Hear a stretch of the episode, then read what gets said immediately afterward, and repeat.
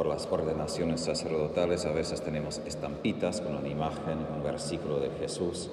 Un sacerdote hizo la broma. Quizás quiero elegir lo que Jesús dijo al fin del Evangelio. Donde esté el cadáver se juntarán los buitres. Punto final. Es una de las líneas más confusas de Jesús, hasta más feas, porque suena muy mal. Pero el tema del Evangelio de hoy apunta a un evento que era de verdad una catástrofe para los judíos y era la destrucción de Jerusalén, que es para nosotros, porque ya está en el pasado, símbolo y prefiguración del fin del mundo. Jerusalén, la ciudad elegida, fue destruida por completo por los romanos en el año 70. Hasta cortaron todos sus árboles, arrasaron todos sus muros, incendiaron toda la ciudad hasta tal punto que metal fluía en las calles y los soldados sacaban las piedras de las calles para sacar el oro y los otros metales. Fue horrible. Puedo añadir más y más detalles, que hubo canibalismo porque no hubo comida, fue horrible. Pero ese versículo de Jesús es una pista y de hecho los cristianos que prestaron atención a Jesús se fueron. Tomaron en serio el consejo de Jesús porque aquí cuando dice se juntarán los buitres, en griego buitre también puede ser águila. Y cuando los soldados romanos, eh, perdón, los ejércitos romanos se acercan, siempre tienen estandartes, banderas romanas que tienen águilas. Entonces Jesús dio una pista justamente para que sus discípulos cuando vean esto que está acercando, que huyan sin tener nada, no se preocupen de nada, que simplemente huyan y no recojan nada de la casa. Y ahí es una enseñanza fundamental de Jesús. Para sobrevivir de verdad, para vivir según el Evangelio, necesitamos aprender a despojarnos, a dejar y simplemente salir una vez y otra vez de nuestro mundo entrar otra vez en su mundo. ¿A qué voy? En el Antiguo Testamento Dios hizo salir a su pueblo de Egipto y los instruyó que coman la Pascua ya preparados a huir y solo podrían llevar tantas cosas. Aquí Jesús dice que los que están en la azotea que ni bajen a recoger nada y da el ejemplo de Lot, la mujer de Lot, que recibió con Lot, con la familia, de huir de Sodoma y no mirar atrás. Pero ¿cuántas veces nosotros sí? Que es por la naturaleza humana, porque nos cuesta de verdad dejar y no mirar atrás a ver, pero quizás, o qué pasa, o porque tenemos ansiedad, porque nos preguntamos, tenemos curiosidad, y ahí necesitamos la fe. Fe no simplemente como de la mente, pero fe que dirige nuestra mirada. Pienso en Pedro caminando sobre las aguas, que se hundió cuando dejó de mirar a Jesús y miró el viento, otras cosas. Y lo mismo, la fe no exige que nunca mire por otro lado, pero cada vez que empiezo a mirar, que vuelva a Jesús que reconozco que la única cosa que de verdad puedo poseer por totalidad en esta vida es el todo, el resto en algún momento voy a tener que dejar. O cuando Jesús vuelve, o cuando me muero. Pero vendrá el momento. Entonces, esto no simplemente es una enseñanza por ese momento del año 70, es la enseñanza esencial de todo el Evangelio. Y hay pocas palabras de Jesús que se encuentran literalmente en todos los evangelios, pero esto, el que trate de salvar su vida la perderá, el que la pierda la conservará, eso se encuentra en todos. Y es justamente el opuesto de nuestro instinto humano, porque el instinto fundamental es conservar la vida, es intentar sobrevivir a todo costo. Y ahí choca nuestro instinto, que también es dado por Dios, porque nos creó así, choca esto con otro mandamiento que es de entregarnos.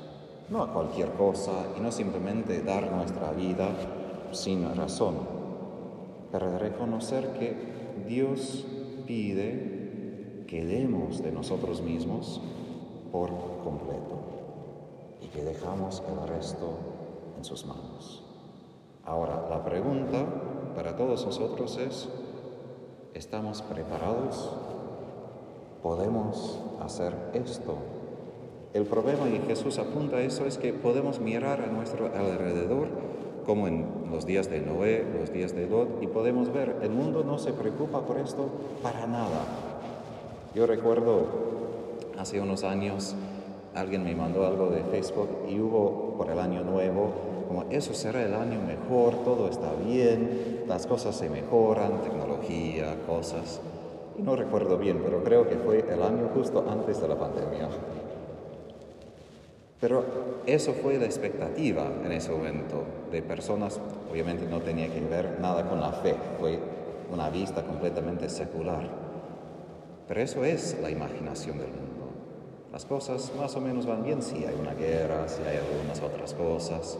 Pero mientras tanto, comemos, bebemos, pasamos la vida como que nada está pasando y disfrutamos de todo. Y Jesús apunta que no habrá simplemente como será obvio para todos.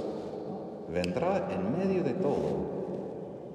Y eso es importante para nosotros reconocer, como San Ignacio de Loyola dice, que en medio del consuelo, de no olvidar la desolación, de reconocer que el momento de consuelo no es para olvidar de todo y simplemente disfrutar de la vida, sino fortalecerme para que cuando venga el momento de desolación, voy a poder vivir según lo que Dios pide. Eso es la única cosa que voy a llevar en ese momento de desolación. Posesiones, los recuerdos, todo tengo que dejar, pero la única cosa que voy a poder llevar es la santidad personal, la virtud que he aumentado en mi vida, y allí voy a poder pararme frente de Jesús con gozo, a decir, te recibo. Quiero a ti más que todas las otras cosas que he dejado. Ahora, nosotros podemos decir eso en la mente, pero el corazón tiene otra ley de gravedad. Así sabemos, si Jesús es mejor, el corazón humano es mucho más semejante a la mujer de Lot que tiene ese arrastro hacia atrás, a decir, pero y quizás.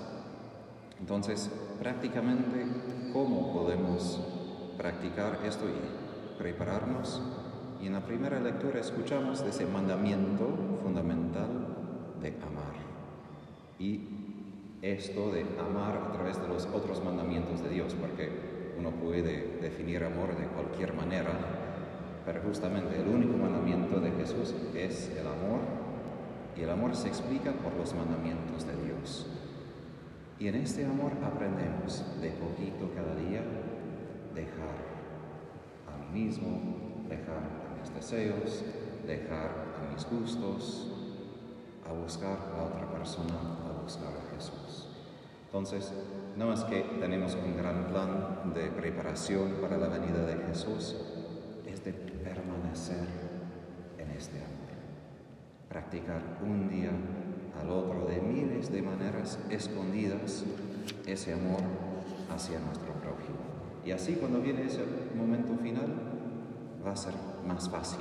Vamos a simplemente hacerlo porque ya hemos practicado una vez y otra vez. Pero como Juan advierte, todo el que se aventura más allá de la doctrina de Cristo y no permanece en ella, no está unido a Dios.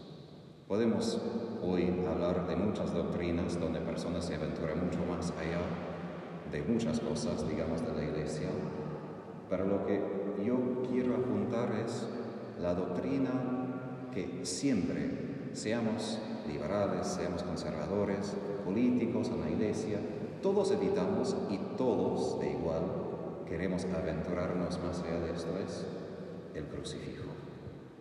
Todos, para todos nos cuesta permanecer ahí, porque ahí aprendemos esa doctrina de Cristo, de perder nuestras vidas, de amar hasta la muerte. Y ahí es el desafío de quedarnos, como quedó ahí la Virgen San Juan. Si podemos quedarnos allí, nada más nos puede espantar, porque eso ya es la cosa más difícil que podemos encontrar. Entonces, hay momentos de consuelo, mientras que otros beben, comen, se alegran, es de jamás olvidar la cruz, no como una cosa pesada, no como tortura, pero no olvidar este amor.